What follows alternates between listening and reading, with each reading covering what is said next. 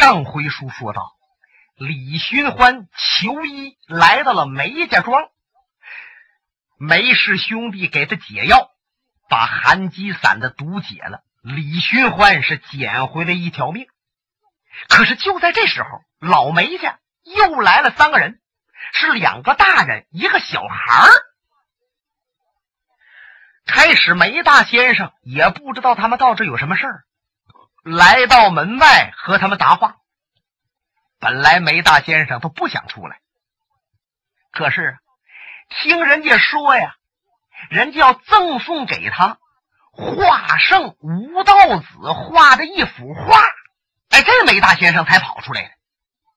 可是梅大先生也想，那这幅画可以说得价值连城，无价之宝啊！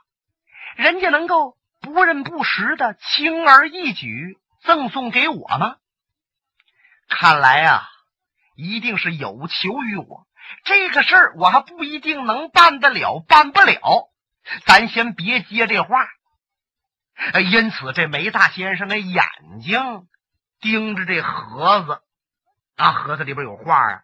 他这嘴问：“不知三位来到舍下，有什么事情需要我办？还望明言。”就这擎着盒子，这三十多岁的中年人呢，上前跪倒施礼：“啊，梅大先生，我们现在想求您帮我们找到梅二先生。只要找到梅二先生，我们就把这幅画赠送给您。”梅大先生一听啊，劈手把这盒子就接过来了。呃啊，好好好，各位请进吧，我要来啊。呃，领他们去见二先生去。这时候，梅二先生也站在院子里边往外听着，听得清清楚楚啊。梅二先生心想：“哎呀，好啊，老大呀，为了一幅画，你就把你二弟送给人家了，还不知道人家找我有什么事儿呢？人家真是宰我，你也舍得吗？”这时候，李寻欢和铁传甲还在梅二先生那屋啊喝着酒。这梅二先生来到院子里边，把自己这鸡胸脯一挺，我说：“各位是找我吗？”这时候，梅大先生他接过那盒子，打开了，在旁边啊欣赏着画，好像都看不着梅二先生和来的这几位了。梅二先生一问，这三十多岁的中年人赶紧上前施礼：“二先生，在下姓狄，我叫狄英，我给你引荐。”他用手一指，五十多岁这个人啊，这位就是江湖上铁胆镇八方的秦孝仪，秦老爷子。一报秦老爷子这名哎，这是秦老爷子用手啪一掸子胡须，呃，老夫秦孝仪这厢与二先生有礼了。哎，这派头是不小啊。那小孩在旁边也搭话了，啊，我也与二先生有礼了。二先生啊，瞅瞅他呢，就瞧这秦老爷子的派头，他不顺眼。心想：“你还甭跟我断，我还没事求你什么秦孝仪。现在你来到我家呀，大概其其的吧，还是求我的。你求我还给我摆派头，这有点不对劲儿吧？”他心中这么琢磨着，这脸色就有点不好看，显得有点不耐烦。我说：“三位找我到底有什么事儿？”这个狄英说话：“啊，二先生。”我们知道您呐妙手回春，药到病除，所以说呀，这才也找您给我们治病救命啊，是这么回事啊。二先生，秦老爷子的大公子为了抓梅花道，让梅花道给刺伤了，现在是奄奄一息，大家是合计来合计去，除了梅二先生。谁也治不了这个病，救不了这个命啊！可是因为梅二先生是来无踪，去无影，您行无定所。没办法，我们这才向梅大先生打听您。没想到您还真在家里边，这就是老天爷成全我们呢。二先生，您赶快请吧。哦，原来是秦孝仪老爷子的令郎让梅花道刺伤了。秦孝仪点点头，然也。好吧，秦老爷子在江湖上那么大的名头，您儿子受伤了。我能不出手相助吗？你们回去吧，过几天我就去。放心，我肯定能把你儿子救过来。这什么？过几天就去？可能连俩时辰他也等不了了。这这秦孝仪啊，是一着急，这脸儿就涨红了，有点发紫。不过这个嘴呀。有点递不上话，他回过头来就瞧这狄英，狄英满脸陪笑。梅二先生，你说救人如救火呀！你要如果过几天去的话，恐怕公子不就死了吗？不瞒您说，秦公子还是少林派的弟子啊！您您您还是赶快请走一趟吧。哎，一听这话。梅先生更来气儿了，怎么的？秦孝仪的儿子，少林派的弟子，就有什么了不起吗？告诉你们，现在我家里边有病人，我的病人更高贵。现在我需要给他看病，说去不了你们那儿就去不了，你们先回去吧。走走走走走走走。那小孩在旁边一听，二先生啊。那您这病人要是死了的话，你是不是就可以马上跟我们走了呢？梅先生一听，瞪他一眼，心想：小孩长得挺乖的，怎么不会说人话呢？哼，可惜呀，我这病人死不了啊。那么，如果他要是死了，你是不是就可以跟我们走？嗯，那是自然，他死了也就不用我了。不用我知道，我就可以跟你们走了。小孩一听这话，是一转身就奔李寻欢和铁川甲他们喝酒这屋来了。你别看这孩小，轻功可真不错。他这一弓腰，噌的一下子就窜到里边来了。唰，忽间手中就多了三把短剑。他这剑呢，不是使的那个宝剑。是射的那个弓箭头，那个箭头，这是这个小孩特用的一种暗器。他进屋来一看，大眼就盯上李寻欢了。你别看李寻欢寒疾散的毒已经解了，不过脸色嫣红，有病态。他就琢磨，这个人可能就是梅先生那个病人，所以说他把短剑往出一抽。是一抖手，照着李寻欢哽嗓咽喉和胸膛大穴部位，嚓啦就射过来了。这可真是丝毫没有防备。不过李寻欢是身经百战，就这雕虫小技伤害不着他。他那身子连动都没动，一抬右手，歘啦，把这三支短剑就抄在手里边。这小孩啊，也真是一愣，可是他并没有停住招数，把他肋下这把剑苍啷就亮出来了。一般成年人用剑都三尺多长，使的呀顺手。因为这小孩也就有十岁，或者呀也就有八九岁那样吧。他个小啊，那使的剑呢也就很短，也就有二尺来长。就看他擎着这把剑往李寻欢跟前一比，点梗嗓，斜挂两肋，咔咔嚓，就这一招显得十分老道，令李寻欢和铁船家暗中一惊。因为这小孩才多大？你从胎包就掉下来开始练武术，你能练几年？没成想运用剑法却显得十分成熟。你看李寻欢是连闪带躲观察着他，这小孩啊是一招紧一招，一招快一招，转眼间三四十招这就进来了，嚓嚓嚓嚓嚓嚓嚓嚓嚓嚓嚓。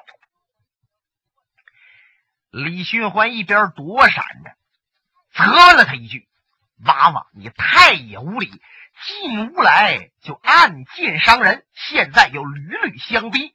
如果你要不退下去，可别说我对你不客气了。这时候铁船甲也瞧出这小崽子不是个玩意儿。少爷，我看他下手歹毒，以后长大了必定危害江湖，倒不如他那话那意思，倒不如你今天把他废了得了。哎，可是李寻欢瞧这小孩哎呀，长得又这么好，这个穿着打扮又这么漂亮，就真不忍下手伤他。这时候，梅二先生在外边急眼了，跟那个秦老爷子秦小姨和那姓狄的狄英啊吵着起来了。二位，那个娃娃到里边要伤我的病人，你们连管都不管吗？秦老爷子把胸脯一挺，唉。这个娃娃谁能管得了啊？或许他爹要来了，还能够约束约束他。我们说话，他根本就不能听啊！嗯，这么说，他把我的病人杀了，你们也不管，我的病人就算白死。这个好像我们也管不了吧？那么，如果我的病人要把他杀了，你们管不管呢？嗯。秦小姨和狄英听这话，当时不由一愣，可是接着他们又乐了，心想：你老梅家一个病人，还有什么了不起的？还能够伤着这位少爷？那简直是异想天开呀！这个时候，小娃娃在屋里边已经用宝剑进了有七八十招了，还这小孩顺着鬓角一个劲儿往下淌汗。累得不像样，也没伤害着李寻欢。李寻欢一声断喝：“娃娃，你马上退下，不然我可真要伤你了。”听李寻欢这么一说，他虚晃一剑，往后一侧身，就靠着墙边了。啪，把剑交左手。哎呦，看来你这个人是真有两下子。不瞒你说，别看我孩小。我和许许多多的人比过武，他们都不在我的话下。今天碰着你，我可明白什么叫天外有天，人上有人了。哎呀，如果我要是拜你为师傅，可能我的能耐呀还能长一块。李寻欢听他说这话，是禁不住乐了，还是从心里边啊挺喜欢他，孩子。或许你平日里被父母骄纵惯了，因此你下起手来才这么不讲道理。如果你要真愿意拜我为师，我好好调教约束你，你以后长大成人，还真能够成名于世，做一点有用的事情。小孩一听这话乐了，宝剑归匣往前一抢身哎呀，这小嘴啊，嘎巴溜溜快。给李寻欢跪下，向上磕头。师傅，弟子遇您有礼。李寻欢伸手这就要扶他，砰！就这咯嘣一响，这孩子身背后有个小桶，这个桶里边啪啪啪发出来三只垛。原来这娃娃浑身上下都是消息。他背后背的这个玩意儿叫锦背低头华庄弩，这玩意儿可太厉害了。你说他给李寻欢跪倒，两人面对面，李寻欢在伸手扶他，太不容易躲了，危险至极。眼瞧着第一个弩头都要给李寻欢打上梗嗓了，就见李寻欢那个身子是强硬的，往旁边那么一歪，哎。这个弩头贴着李寻欢那散葫芦边儿，几乎啊把那肉皮儿都蹭上了，就把那汗毛都蹭掉好几根儿啊！嚓一下子就过去了。接着啪啪后两只弩也打空了，钉在了墙上。你看这三只弩没打上李寻欢，这小孩却急眼了，一高蹦起来。你算什么玩意儿？你有什么了不起的？我几招没有胜得了你，你就大言不惭，想给我当师傅？你就是给我当徒弟，我都不愿意要你。你接剑！说着话，把宝剑亮出来，他还要进头。铁船甲一声暴怒：“这猴崽子真是该死啊！”这时候，娃娃那剑。都已经要刺到李寻欢的胸口，李寻欢是长叹一口气，罢了，身子往旁边轻轻一闪，然后脚下一坐劲儿，那剑还没等给他划上，他这一掌顺着剑空就探进去了，正好给这娃娃按到了胸前大穴之上，也是胸膛滑盖穴啊！砰！这小娃娃呀！一溜趔趄，他他噔，咣啦撞墙上了，宝剑落地，顺着墙出溜一下子，坐在了地下。他没感觉到怎么难受，只是觉得呀，胸膛大穴这个地方一阵热乎，就好像喝了一杯浓酒，唰一下子一直烧到下边小肚子。哎呀！浑身发软，四肢无力，两眼发花。他知道受伤了。其实李寻欢这一掌把他任督二脉给他震断了，就这一下，把这孩子几年来学的武术全部给他废掉，而且以后他也不能练武术了。不过，你像娶妻生子，如何如何，这都不耽误。这是李寻欢下手留情了。那他要是成年人，可能今儿他就死了。这时候，外边梅二先生还和那秦老爷子和狄英说呢：“那我那个病人要把你们那个小孩伤了怎么办呢？”这狄英还说：“他未必能伤得了。”梅二先生说：“他未必能伤得了。那你能知道我这病人是谁吗？我告诉你们，他可是大名鼎鼎的李探花。”梅二一说这话，秦孝义和狄英脸色大变。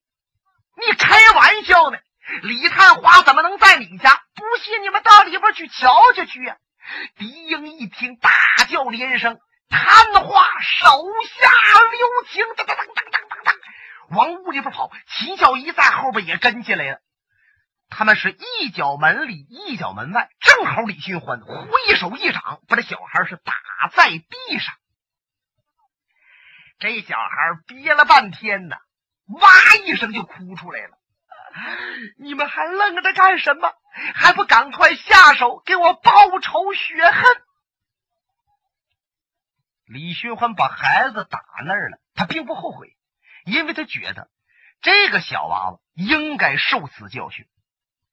他坐在那个地方，拿起酒杯来，又开始喝酒。这狄英来到他跟前，施了一礼：“请问您就是李探花吗？”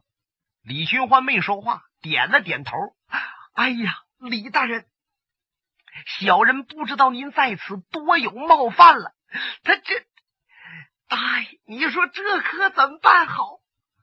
狄英回过头来瞧着坐在地下的娃娃，他心中为难呐，眼泪淌下来了。那秦孝仪秦三爷和李寻欢早就认识，十几年前他们俩见过几次面，秦孝仪就站在门口。他瞧着李寻欢，想上前施礼搭个话，他从内心底还不愿意，可是不搭话吧，还觉得有点不是回事儿。他就站在门这个地方，上一眼下一眼看着李寻欢，李寻欢也看着他。啊，我说这娃娃怎么如此无礼，如此猖狂？原来是秦孝仪秦大侠给他撑的腰啊！难怪这孩子对我如此狠辣。秦孝仪一听，哼，李探花，你高抬我了。即使我秦孝仪在别人跟前可以卖弄卖弄，可是在李探花的面前，我岂敢呢？我即使给这孩子撑腰，也撑不到你这儿来。你把小刀拿出来，我不也得一命呜呼吗？但我告诉你，给这孩子真撑腰的人出来，你惹不起。哦，那么真撑腰的人是这孩子的师傅，或者是这孩子的父亲？好吧，无论是哪一位，你尽管让他出来。我李寻欢自己做的事儿，我自己应着。李太花，那你想不想知道这个孩子的父亲是谁？洗耳恭听，请您对我说吧。好，那你就听着，他爹就是龙啸云。说完这话，这秦孝仪冲着狄英一摆手：“来，扶着功夫，咱们回府。”这狄英答应了一声，把这小红孩抱起来了，离开这屋子，穿出了梅宅，就回归他们的府地。再看李寻欢，听到了说这孩子的爹就是龙啸云这句话之后，当时坐在了凳子上，脸色大变，浑身冷汗直淌。那真好比万丈高楼失脚，扬子江心，断缆崩舟，心中暗叫不好。怎么，这个娃娃竟是龙啸云的儿子？怎么这么巧？这时候，铁船家汗也冒出来了。哎呀，少爷，咱们。动手之前也没问问这孩子姓什么，也没问他爹是谁。你可现在把他伤了，可如何是好啊？就连这梅二先生都知道这个事儿啊，闹大发了。他赶紧来到李寻欢跟前：“李探花，听我相劝吧，别在关里待了，还回你隐居的关外。”你回来要抓那梅花盗，为民除害，此心甚佳，可有一劫呀？现在是人心叵测，你回来不但梅花盗看你长气，就连江湖上自命为大侠的人也看你眼运，因为他们都不希望你捉住梅花盗。不希望你得到钱财和美人儿，因为谁抓的梅花盗，那就能得到钱财，就能得到武林第一美人儿啊。所以说，你回来那是步步荆棘，处处有人和你作对。走吧，一走了之。李寻欢听着铁船家和这梅二先生说着，可是他脑子里边啊。全没琢磨他们说的话，他的脑子已经想得很远，想出了这个宅子，想到了龙府，也就是龙啸天的家。也就在秦孝仪三个人走后，不过半个多时辰，嚯，老梅家大门外边乱套了，人喊马嘶，最少啊也得有一百多匹马。家人不知道怎么回事啊，赶紧把门打开，要问一问。嚯！一看，现在有在马上骑着的，有的已经下来了，一个个都是别刀跨剑，威风凛凛，杀气腾腾。其中有一位四十左右岁，宽天鹅，方下壳，唯有三绺短髯，肋下佩剑。就听这个人是巍然一笑：“晚上，您往里边报一声。”就说龙啸云到。本节目由哈尔滨大地评书艺术研究所研究录制。刚才播送的是长篇评书《多情剑客无情剑》。